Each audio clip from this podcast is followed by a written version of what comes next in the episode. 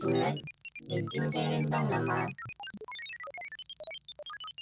主人，帮你搜寻到资料，两天运动会开心。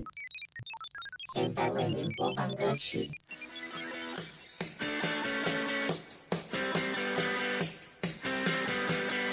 主人，跟我一起运动起来。用声音走进体坛道路，用言语收录体育人物。欢迎收听斯伯特语录。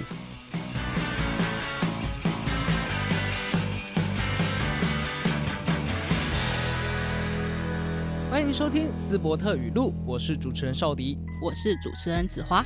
今天我们节目邀请到了一位武林高手，他是曾经荣获一百零九年苗栗县县长杯枪术长拳冠军。一百一十年全国港都杯国武术锦标赛第三套剑术北拳亚军，一百一十一年苗栗县锦标赛传统杂兵第二名等武术奖项的曾思涵选手来到我们节目现场。思涵你好，主持人好，各位听众朋友大家好。那首先呢，想先请问一下思涵，你可以简单介绍一下武术这个运动项目吗？其实武术它主要分为两个部分，第一个部分套路，它其实就类似跆拳道品势去演练一段动作，那它具有表演性质。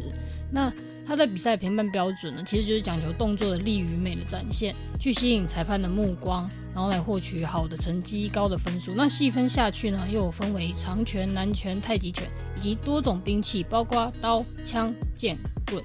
那第二个部分，它就是散打，其实就是类似拳击，是属于拳拳到肉、真枪实弹、相当刺激的一个比赛项目。那我会好奇一件事情，就是刚刚有讲到长拳啊、南拳跟太极拳，那它三者之间的差别是什么？啊，长拳呢，它主要呢讲求的动作特色就是舒展大方，就是要尽量把动作去放大，嗯，讲求动作的延展性。像是你，假如你出一个拳，你不能单单只只把手臂伸直，你要用你的意念呢，去把你的手臂伸得更长，然后把这个拳打得更远。那南拳呢，它就是刚猛坚硬，就像是一个出汗这样，然后有一步多拳，然后还有多种手型的展现。那它最大的不同就是会搭配喊声，然后去一起去做演练。那太极拳的部分呢，就是以柔克刚，然后动静皆宜。那它最大的特色就是会跟着音乐一起去做演练。嗯，那刚刚有提到就是刀、枪、棍这一类的话，嗯，那在不同拳法当中，他们又有分别的什么项目可以跟大家做分享？长拳它主要分为男生、女生。那男生他就是打拳，然后还有刀，然后还有棍。那女生就是打拳，然后还有枪、剑这样。那男拳的部分呢，男生跟女生就是都是打拳，然后还有男棍、男刀。然后太极拳的部分，男生女生呢也就是打太极拳，然后还有太极剑这样。嗯嗯嗯，哎、欸，那思涵，我除了听说有武术这个讲法，还有另外一个讲法是国术，那他们两个是有什么不一样的地方吗？他们不同的点，武术呢它是属于竞技的项目，那国术它是属于传统的项目。那个传统它在比赛评判的时候，裁判他可能就会看你这个动作是否有攻防的概念。那竞技的武术呢，它更讲究就是有弹跳的动作啊，然后还有展现动作规范是否有达到标准这样。那他们在场地上呢也有所不同，像是武术呢，它的场地就是会比较大一点，因为刚才就像刚才有讲到，它是有弹跳的动作。嗯，那现在比赛比较常用的就是都是蓝色的那种百万毯。那国术呢，它就是用比较厚的绿柏垫去拼铺而成的比赛场地。那他们在比较大型的比赛。也都是每隔两年，然后去相错相接去举办，像是全运会，它就是举办竞技的武术；那全民运呢，它就是举办传统的国术。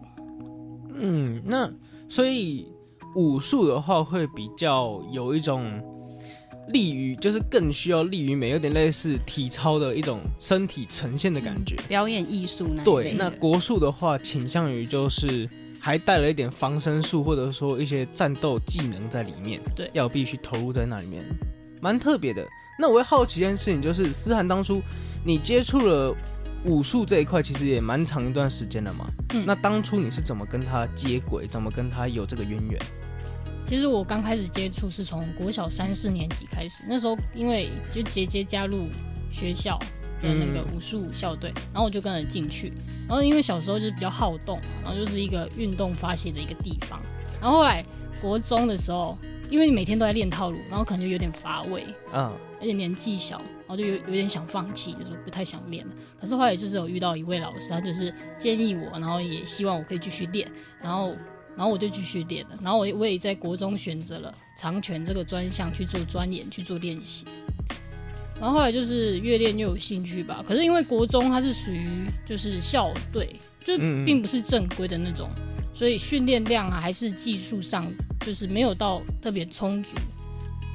然后因为想要突破自己嘛，然后后来就遇到刚好遇到一个学姐，然后她也推荐我可以到苗栗乐理高中去接受更正规的一个训练。然后刚开始去的时候真的是很难熬，因为那边的小朋友，因为他们是从小练的嘛，对。然后我去的时候。比我小的都比我还要厉害，对，嗯，其实心里就是相平衡，对，有点不平衡。然后后来就是慢慢，就是也是因为因为都去到那边了嘛，不可以说我要回来就回来，然后所以就是慢慢也是有找到自己的训练的节奏，然后也是因为有呃教练啊，还有学长姐的帮助，就是慢慢的。也是有在成绩上啊，还是在表现上都有进步。嗯嗯嗯。然后也可以开始去教导学弟妹，指导学弟妹动作。然后甚至在高三的时候呢，被教练选为长拳组的队长。嗯嗯嗯。就是觉得，就是所有的努力，就是有很欣慰，有了回报这样。对。其实我好奇一件事情，就是在在体育班里面的话，分项这个是怎么分？因为像像假如像我国中的话，我们是。棒球跟软网那两个项目原本就不一样，分开训练很正常。但是像游泳队的话，通常会一起训练，不管你是自由式专长、仰式专长、蛙式专长，其实大家都是共同训练的。那在武术这一块的话呢？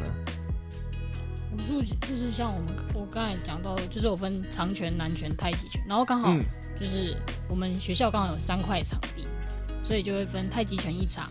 一个场地，然后南拳一个场地，然后长拳一个场地，然后我们就会做轮替，这样每天就会轮替这样，因为我们三块场地就这样轮。所以长拳的其实南拳、太极拳也都会练，有时候会小小接触吧，可是比较多还是就是针对自己的专项去做训练。嗯嗯嗯。哦，哎，那想必思涵应该就是有累积了很丰富的比赛经验了吧？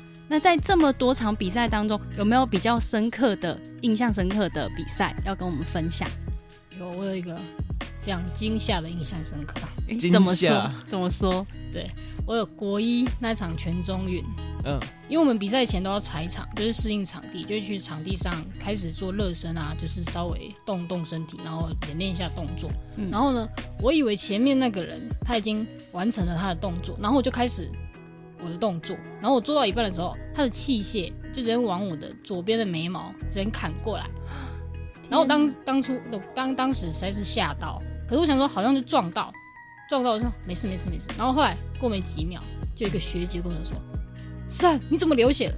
然后我就摸我的额头，然后摸下来，然后整整个手都是满手的鲜血，然后重点是还是一直滴一直滴一直滴，然后我就吓到，然后后来就是去医务医医务组止血。然后去，然后就搭救护车去医院，然后就缝了十一针，所以十一针呢？对，就是是哇塞，十一针哎，给他掉好。然后再再，如果是呃，后来高中的时候比较好的印象深刻，就是有一场春季联赛，我就突破了自己，达达达到了九分这个高分，然后也得到了第四名，嗯，就是很高兴，真的分数报下来那一刻，真的是很感动，嗯，内心。非常澎湃，澎湃，慷慨激昂。对对对，虽然脸上没有表现出来，就一定要闷在心里面吗？没有一个振臂高呼？没有。哎，那武术项目九分其实是不容易达到的吗？我们武术呢，总共是十分。那它总共它是由两分的难度分，然后还有三分的演练分，还有五分的质量分去组成。那如果算是那种。社会组还是大专组，其实他们都是呃非常些微的之差，可能第一位是九点五五分，然后第二位就是九点五六分，就真的只有差零点零一的那种分数，就是相当有时候看到这种比赛就相当精彩，相当刺激，根本就是那个神仙打架。对啊，真的是超级些微的。那我也想好奇问一下，其实武术这个项目，因为在刚才节目当中有在练习过程，比赛前的练习就已经受伤了，那它其实具有危险性。那在爸爸妈妈的话，是一路上都支持吗？还是会因为一些原因反对过？其实一开始学习都是从拳术，就是比较安全，就是先从拳术的套路去学习，然后接着呃。熟悉之后呢，教练可能就是说，哦，可可以开始学扇啊，还是剑，甚至更长的枪这种兵器。那在学习这种兵器的时候，教练就是说，你在做动作的时候一定要去丈量，你在做这个动作，你所需要的范围，才不会去误伤到他人，或是自己就砍到，或者是砍到自己这样。然后接着升上高中啊，甚至是大学的时候，就是可能要去学习比较困难的一些腾空动作。那一开始其实教练不会说，好，现在马上在这个平地给我翻，不会，然后教练不会这么干，就是。他可能会先教你做一些辅助动作，然后做的差不多之后，你自己觉得熟悉之后，可能就会搬出软垫，然后让你尝试看看。尝试看看之后呢，教练觉得 OK，那你就可以到平地。可是平地教练不会马上叫你翻，就是他会就是帮你辅助，让你抓那个感觉，在平地的那种感觉。然后就觉得可以的时候，就是要放手，就是要放手一搏去去尝试这样。嗯嗯。那思涵，你刚才有说到那些腾空动作啊，还有一些高难度的动作。那不知道思涵你在练习的过程当中，又有遇到什么样的挫折？其实我觉得最困难就真的就是我刚才讲的腾空动作，因为它不像套路里面的动作，就可以在镜子里面放慢动作，然后去调整说，哦，你这个手要怎么摆比较好看。你在空中几秒就是几秒，所以就是无法说，哦，我今天因为我要改动作，所以我才可以在空中二十几秒。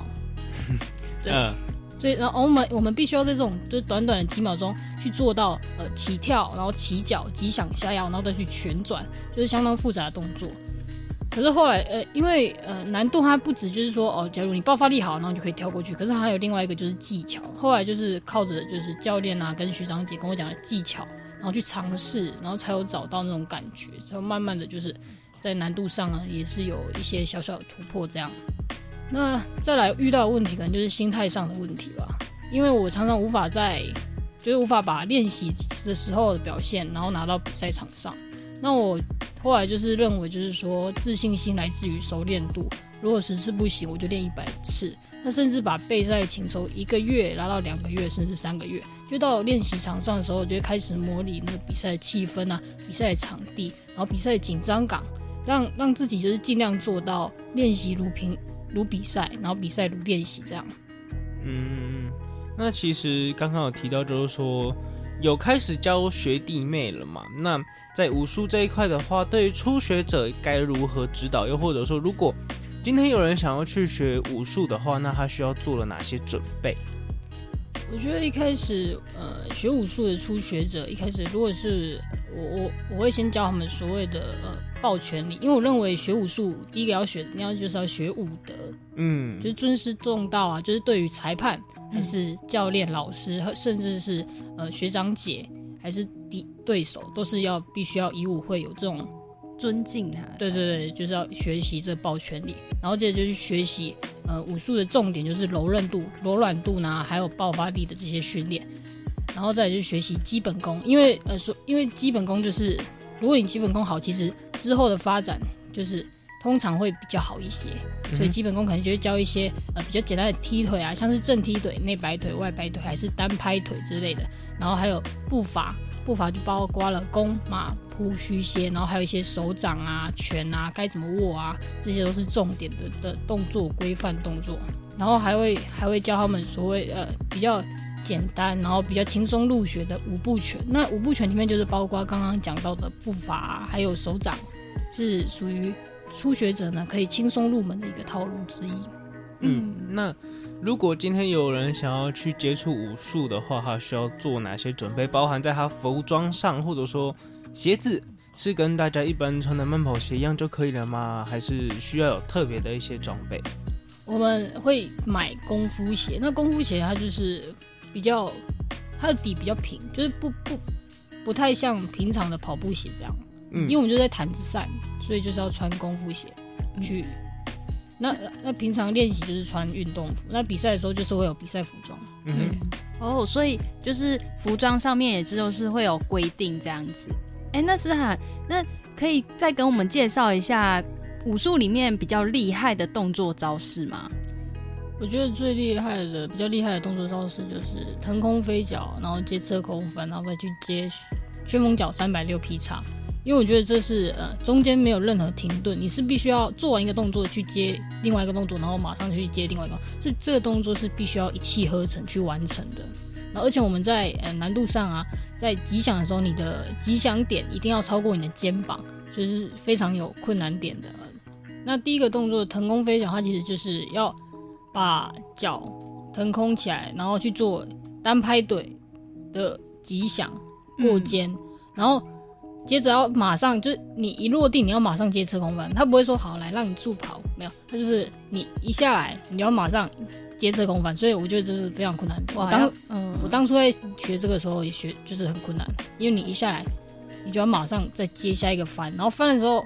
翻的时候，因为因为因为你没有助跑嘛，所以其实力量很小，就代表你的脚要甩甩的非常快，要不然就是可能会翻不过这样。嗯，翻过之后，你要马上再去接四步，然后去做旋风脚。旋风脚就是起脚之后，起跳之后你要起脚，然后去击响，然后因为要转一圈，嗯，所以你不能说哦起起跳之后，然后击响，然后你就要准备落地，没有，你要去把你的身体打正，然后要去做核心收紧，然后去做旋转的动作。然后看准这个三百六十度就是到哪里，然后去做落地连接的动作。嗯，思涵，那你刚才有说到说侧空翻，它可能会有那种如果没有甩得快，可能会翻不过去。那不知道你有没有在场上有这样的经验过？呃，我差点有这样的经验。对，所以这这做难度的时候，一定都是要聚精会神，因为你一个闪神，你可能就是脚甩慢了，还是你的腿没有蹬高一点。还是什么技巧没有抓到，你可能就是会产生失误，然后产产生扣分点这样。嗯，我也蛮好奇，像一路练下来，摔了应该也是不少次啊。吼，对，哇哦，所以其实也是会有一些受伤的风险在练习过程当中。对，其实聊到我们这一次的访问尾声，我也好奇思涵在，因为这样子一路练武术上来，其实武术在国内。其实说实话，也是属于一个比较冷门一点的项目嘛。对，那在未来发展考量上面，也就变得更加的重要。嗯，那在你自己本身的未来目标还有未来规划，可以跟听众朋友做一下分享吗？嗯，其实我从小的梦想就是成为一名体育老师，那现在呢，也在前进的路上。那目前武术呢，就是一个小小的兴趣。那一想到就拿出来比划比划。那在未来也有规划呢，要去考这个西级的裁判以及教练证。那我相信在未来呢，会是我当老师的一个小小的优势，因为它也算是冷门的项目嘛，对吗？嗯，所以会想要特别，就是假如之后真的考到教师证以后，会想要推广武术这一块吗？一定会，就开一个武术社团，或者说武术的一个团队这样。嗯。那感谢思涵呢，今天来到节目现场，跟我们分享这么多武术知识，以及他的分项，还有他的评判标准等等的，以及思涵他的训练过程。那在这边先谢谢思涵，欢迎大家可以来尝试武术这项运动。谢谢主持人，谢谢各位听众朋友。